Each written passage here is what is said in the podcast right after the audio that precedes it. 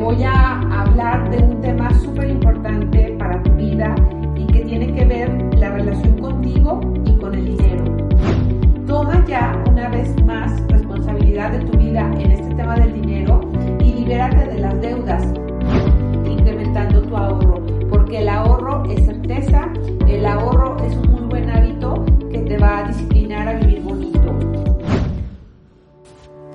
Espero que te encuentres de lo mejor y como siempre me gusta cumplir lo que prometo, el día de hoy en este episodio eh, te voy a hablar de un tema súper importante para tu vida y que tiene que ver la relación contigo y con el dinero.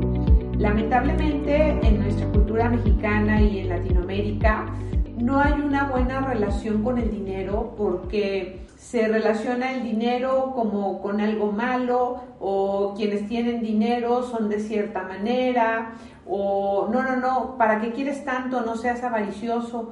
Y la relación con el dinero es un tema que me gusta mucho porque el dinero en la vida es súper importante.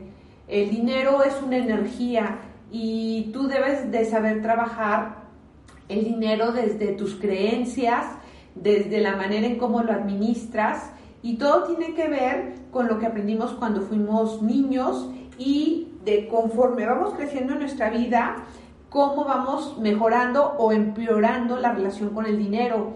Tú escúchate y escucha a las personas cercanas a ti cómo se expresan del dinero y normalmente la connotación es negativa, se escuchan verbalizaciones como es que no tengo dinero, el dinero, el dinero no me alcanza para nada, eh, las personas que tienen dinero son muy egoístas y todo eso que es negativo lo que hace es que vayas reforzando que el dinero no es bueno, que es malo y la realidad es que todos son creencias y paradigmas. El día de hoy, estando entrenando a, vendedores, les comentaba que muchos vendedores no van a llegar a tener éxito y no van a ser millonarios jamás, simplemente por el hecho de que tienen una mala relación con el dinero. Tienen creencias limitantes, creencias negativas que no les permiten eh, ir por más dinero porque piensan que con lo que tienen ya es suficiente o para qué me esfuerzo más si ya esta es la vida que yo quería, pero no se atreven a probar otro tipo de cosas. Entonces, para mí este tema del dinero es fundamental, porque yo te puedo decir que muchos de los problemas que comienzan en una familia, en una relación de pareja, tienen que ver con temas de dinero. Y una, porque cada persona hablando de una pareja trae diferentes creencias en relación al dinero. Y luego si el dinero es escaso y se juntan estas creencias, los problemas surgen y muchas veces eh, se dan rompimientos y cosas muy negativas porque nunca hemos hecho ese alto de analizar qué onda del dinero con nuestra vida. Yo aquí te voy a invitar a que respondas en tu libreta de podcast de Compartiendo con Ana o en una hoja de papel si es la primera vez que me escuchas estas preguntas que son fundamentales para empezar a explorar los terrenos de tu mente en cómo está tu relación con el dinero. La primera pregunta es, ¿cuáles son las frases más comunes que escuchas en tu familia respecto al dinero? Aquí no importa que sean positivas o negativas, no dejes de escribir y tú ocúpate de enlistar todas las frases comunes que se dicen en tu familia en relación al dinero. Número dos, esta es una pregunta muy difícil, muy perrilla, como yo digo, que a mucho ser, mucho ser humano le da miedo, pero no importa, tú eres valiente y ahí te va la pregunta. ¿Cómo piensas mantenerte cuando tengas 65 años? Normalmente esta pregunta es dura y no se hace y a muchos les da miedo porque no se quieren ocupar con responsabilidad de lo que va a ser el futuro. Y la realidad es que si no te la preguntas joven, eh, vas a tener problemas financieros porque no te estás anticipando y no estás previendo ese futuro. Entonces sí te invito a que con total honestidad, esto no lo vas a compartir con nadie, eh, te respondas a ti mismo cómo piensas mantenerte cuando tengas 65 años. Porque un paréntesis, te tengo noticias, las nuevas generaciones no se van a ocupar de ti como se ocuparon las generaciones X o los baby boomers de sus papás, que era la lógica. Eh, pues el hijo o la hija o los hijos cuando los papás llegan a edad adulta, eh, ayudaban económicamente a los papás. La realidad es que por cómo ha evolucionado el mundo y también es lógico porque un millennial, un centennial quieren vivir, quieren soñar, quieren viajar, eh, no son egoístas, simplemente se están ocupando de su vida. Y por eso esta pregunta tiene un enfoque clarísimo y directo a que te ocupes tú de tu vida para que no tengas que depender de nadie. Y entre más pronto sepas eh, la respuesta, vas a poder elaborar un plan. Y la tercera pregunta está muy fuerte porque es la siguiente. ¿A cuántos días estás de la bancarrota? Hay mucha gente que vive al día y si se queda sin trabajo prácticamente está en bancarrota porque nunca ha tenido una educación financiera, una preparación de aprender nuevas maneras de administrarse, no hay hábitos de ahorro, entonces es un desmadre en la vida financiera de la mayoría eh, de los mexicanos y gente de Latinoamérica. Eh, Kiyosaki me gusta mucho porque él, él, tiene una definición de riqueza que dice eh, que riqueza es el tiempo que puedes mantener tu estilo de vida actual sin bajarle nada, sin trabajar. Entonces, cuando tú conoces esta definición de riqueza y yo te hago la pregunta, ¿a cuántos días estás en la bancarrota? Pues vas a poder tener un termómetro para ver eh, tu nivel de riqueza. Y si te das cuenta, como la mayoría de la gente cuando le hago esta pregunta, que de verdad está en bancarrota, drásticamente tienes que empezar a hacer algo diferente en tu vida para empezar a mejorar. Estas son las preguntas iniciales para abrir este episodio que de verdad cuando terminemos te invito a que las hagas con total conciencia y con total responsabilidad porque el dinero es un tema y siempre va a ser un tema para ser feliz o no feliz o para tomar responsabilidad o no tomar responsabilidad. Del tema del, dinero podemos hacer muchísimos podcasts porque es un tema profundo. Y lo primero que yo quiero eh, serte muy clara es que alrededor del dinero hay muchas mentiras. Hay mentiras o paradigmas como tú no te preocupes, tus hijos se van a hacer cargo de ti, tú les diste educación y eso en mucha realidad no va a pasar en el futuro. O también dicen las personas, es que el dinero no es lo importante, el amor es lo más importante. Y yo te digo, ándale pues, no tienes dinero y dales de comer amor. Claro que se van a morir de hambre y van a empezar muchos problemas. El dinero sí es muy importante.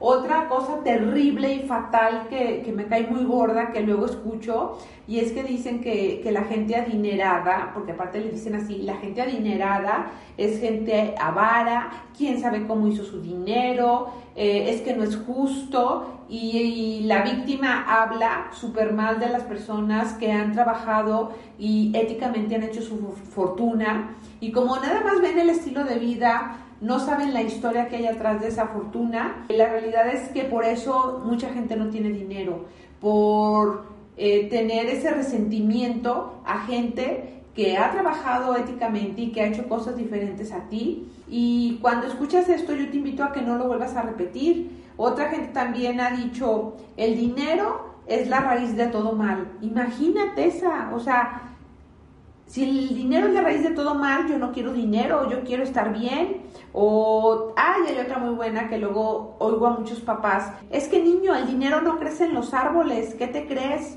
Entonces todo esto mm, lo vamos aprendiendo y a través del aprendizaje lo vas repitiendo y luego lo heredas y por eso mucha gente por las creencias y estos pensamientos tienen una mala, mala relación con, con el dinero.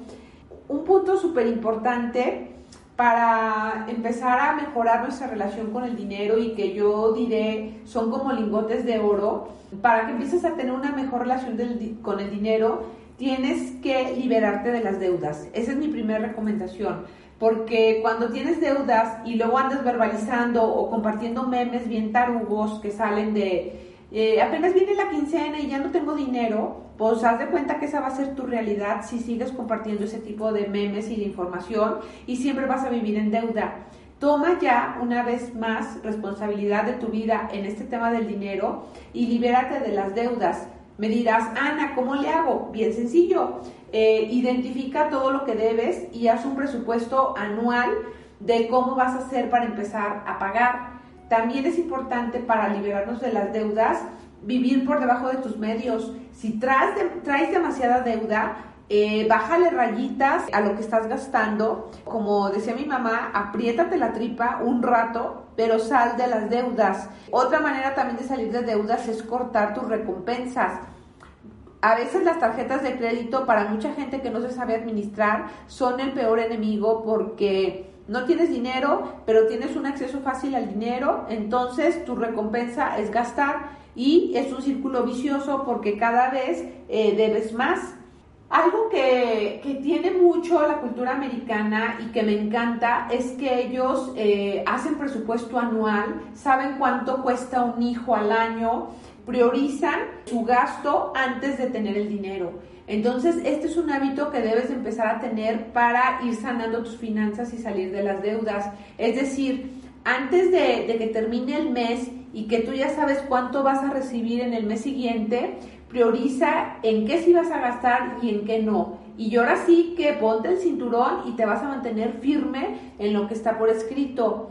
Porque si haces eso, la recompensa padrísima que vas a tener en el futuro es que vas a asegurar unos años dorados maravillosos, es decir, cuando andes en tus 60, 65 años, vas a poder disfrutar de una vida diferente si desde ahorita empezamos a trabajar en este tema.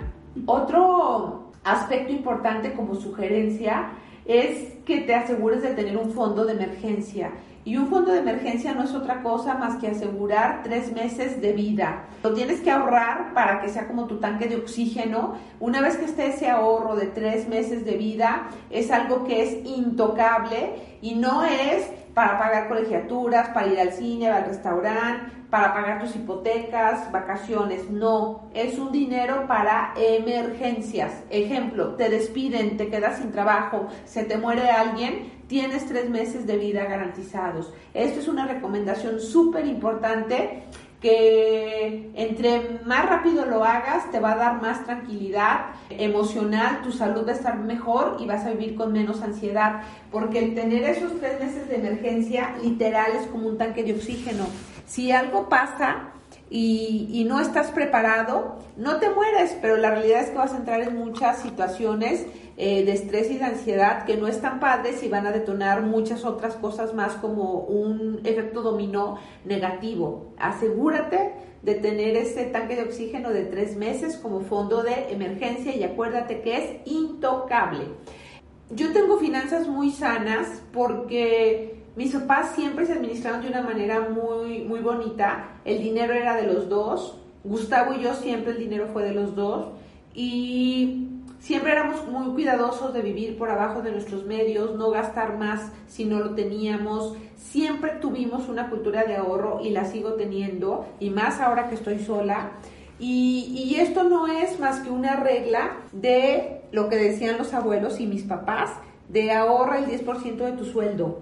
Mucha gente no lo hace porque es inconsistente, eh, a veces le salen golosinas o, placeres que se atraviesan en el camino y no eres consistente de hacerlo todos los meses. Entonces aquí la mejor idea que yo te puedo dar es automatiza tu ahorro. Ahora sí que con las nóminas y todo lo que hoy hay en las, en en las, en las opciones de aplicaciones de los bancos, Asegúrate que te descuenten el 10% de tu sueldo y esto es un buen inicio. Ya automatizado no lo vas a, tocar y una vez que tengas una cantidad interesante, lo que puedes hacer es abrir un fondo revolvente para que te genere, aunque sea poquitos intereses, y esto también de automatizar tu ahorro, no sabes cómo te va a ayudar y te vas a emocionar conforme vayas incrementando tu ahorro, porque el ahorro es certeza, el ahorro es un muy buen hábito que te va a disciplinar a vivir bonito. El crecimiento es parte de, del universo, la expansión y también el dinero tiene que ver con expansión.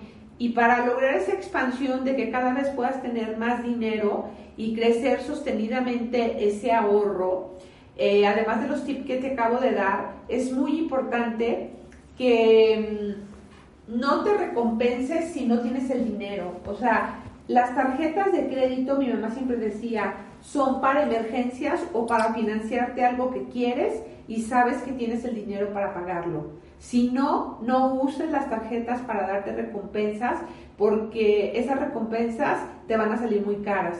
Entonces, si tú quieres eh, crecer sostenidamente tu ahorro, tus finanzas que estén de una mejor manera, te invito a recompensarte hasta que tengas el dinero. Esto es bien importante porque se te va a hacer un hábito. Lo mismo te vuelvo a repetir, gasta por abajo de tus medios y cuando gastas por abajo de tus medios, esto también te va a ayudar a tener una mejor vida en el futuro, a hacerte más organizado y a seguir adelante para vivir bonito.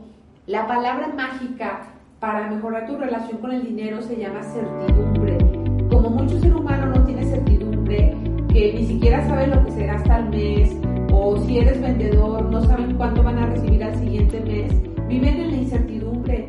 Y al vivir en la incertidumbre, pues esto genera estrés, ansiedad, no piensas y la realidad es que como estás frustrado vas a querer recompensas y te vas a endrogar. La palabra mágica para mejorar tu relación con dinero es tener certidumbre. Entonces aquí viene mi segundo ejercicio para ti. Enlista todo lo que debes. Todo, todo, todo, todo lo que debes en papel te lo di antes en una recomendación, pero aquí te estoy dando el ejercicio. Enlista todo lo que debes y si tiene que ver con temas de que debes a varias tarjetas de crédito, empieza a, pagar eh, el mínimo de la tarjeta donde debes más. Y lo que te sobre, págale poquito a las demás. Y una vez que termines la tarjeta donde más debes, sigue pagando la otra y luego la otra pero hazlo con un mecanismo para que ese gasto te vaya quitando de tu vida y te permita pensar diferente. Para terminar este episodio, te voy a recomendar que contrastes como yo creencias que luego se oyen y que si tú las dices, te voy a invitar a que seas consciente y las hagas en positivo. Hay gente que piensa, no es pobre, pero piensa de manera pobre y que dice, la vida es algo que me sucede pues bueno, esta persona es una víctima, no está en responsabilidad. Si tú quieres mejorar tu abundancia y tu relación con el dinero, tú debes de pensar como una persona en abundancia, una persona rica y debes de decir, yo creo mi vida, yo soy responsable de lo que puedo hacer en mi vida. Otra creencia que, que se dice también es que yo desearía ser rica. Pues desearía nunca va a llegar mi hijita o mi hijito. Lo que tienes que hacer es comprometerte para ser rica y tener ese dinero que quieres tener para tu vida. Si ves cómo estoy contrastando las dos cosas, esto lo tienes que observar siempre porque otra creencia es que la gente que tiene una mentalidad de pobreza siempre ve problemas, siempre se queja, siempre está esperando que alguien le rescate. La gente rica no ve problemas, se centra en las oportunidades y tú eres ese tipo de persona porque seguro vas a mejorar esa relación con el dinero. Gente que tiene una mentalidad pobre se molesta del éxito y de que a otras personas les vaya bien. Tú no eres así. Tú eres una gente que piensa en abundancia y admira a la gente rica, próspera, se siente feliz de sus éxitos y hasta te haces amigos y amigas de ellos para entender cómo piensan, cómo viven y te empiezas a juntar con gente diferente. Eso es bien, bien importante porque con las personas que te juntes también están determinando tu relación con el dinero. Perdón por la palabra, pero si te juntas con personas que están con una mentalidad de pobreza, que están pues fregadas económicamente, ¿qué crees? En eso te vas a convertir tú.